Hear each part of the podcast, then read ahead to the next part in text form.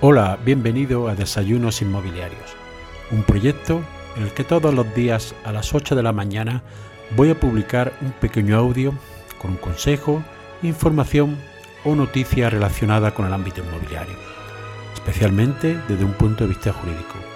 Mi nombre es José María Luque, soy abogado y me puedes seguir en mi página web abogadoinmobiliario.com.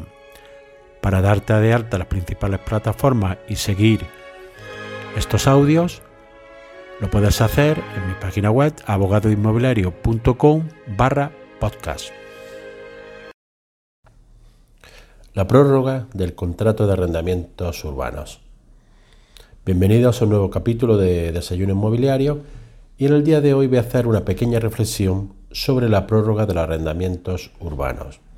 Y ello en base a que ya en este mes de marzo se cumplen cuatro años desde que entró en vigor la modificación de la ley de arrendamiento urbano en la que se establecía que la duración de los contratos de arrendamiento urbano para el arrendatario era potestativa hasta cinco años, por lo cual en el año 2024 vencerían muchos de estos contratos que se han firmado por personas físicas, ya que en caso de tratarse de personas jurídicas, el artículo 9 de la Ley de Arrendamiento Urbano establece que este plazo es de siete años. Es decir, a partir de marzo de 2024, muchos arrendamientos urbanos termina su plazo de vigencia del contrato.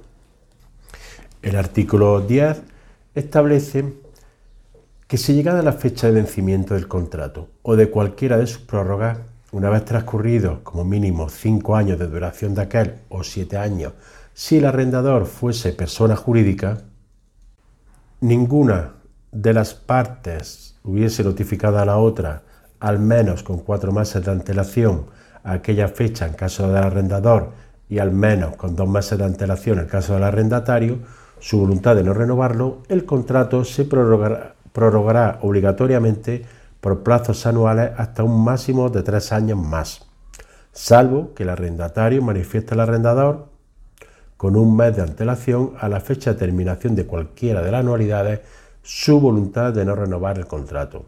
Al contrato prorrogado le seguirá siendo de aplicación el régimen legal y convencional al que estuviera sometido. Pues bien, del texto de este artículo hay que analizar varios efectos.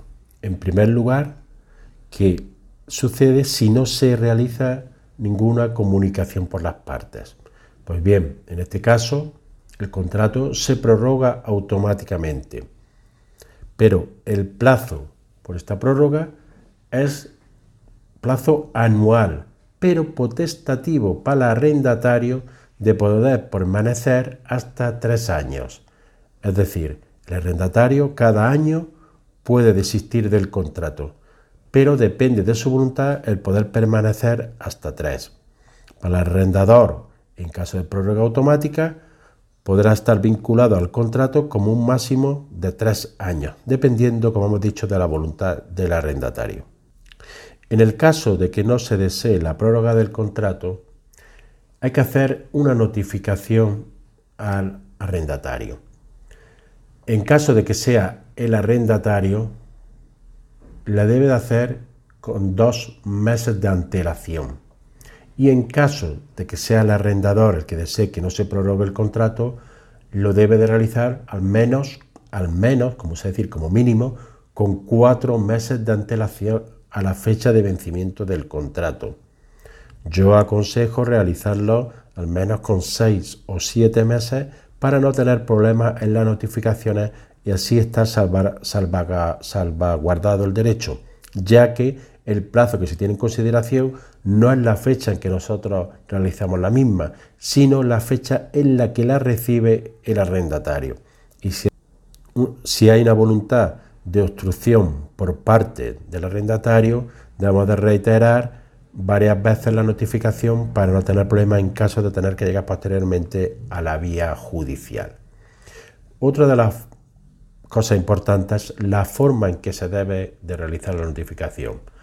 En caso del arrendador, yo soy partidario de realizarla bien por carta enviada mediante documento notarial, es decir, carta enviada por el notario, que tiene un coste pequeño, o bien realizarla por un burofax con acuse de recibo y certificación de texto.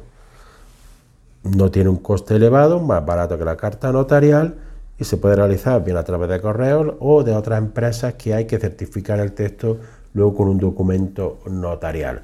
Esta es la vía que yo aconsejo más porque queda acreditado la fecha de emisión, la fecha de recepción por parte del arrendatario y el contenido del texto. Otra de las cuestiones que se plantea en caso de prórroga del contrato es que será por carácter anual hasta un máximo de tres años a voluntad del arrendatario y, según la ley, seguirá siendo de aplicación el mismo régimen legal y convencional al que estuviera sometido. Es decir, continúan los mismos derechos y obligaciones establecidos en las cláusulas del contrato y no había que realizar ninguna modificación salvo aquella relativa a la actualización de la renta y en su caso actualización de la fianza. En el caso de que se realice una transmisión del bien arrendado, el arrendador ocupará la posición del arrendatario hasta el término del contrato. ¿Qué sucederá en el caso de que se llegara al vencimiento de la prórroga? Que todavía no estamos en ese supuesto, tal como establece el artículo 10, que despeja dudas que había en redacciones anteriores, dice que llegado el vencimiento de cualquiera de sus prórrogas, se, se prorrogará por plazos anuales con la facultad potestativa del arrendatario de continuar hasta tres años. Es decir, las prórrogas serían siempre potestativas para el arrendatario hasta un plazo, un plazo máximo de tres años, pero todavía estamos lejos de que se dé este supuesto. Nos vemos en el siguiente audio. Y así llegamos al final del episodio de hoy. Espero que te haya sido de utilidad para ampliar tu conocimiento en el ámbito inmobiliario.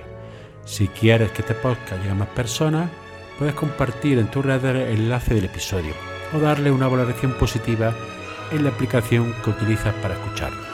Recuerda que me puedes seguir en abogadoinmobiliario.com.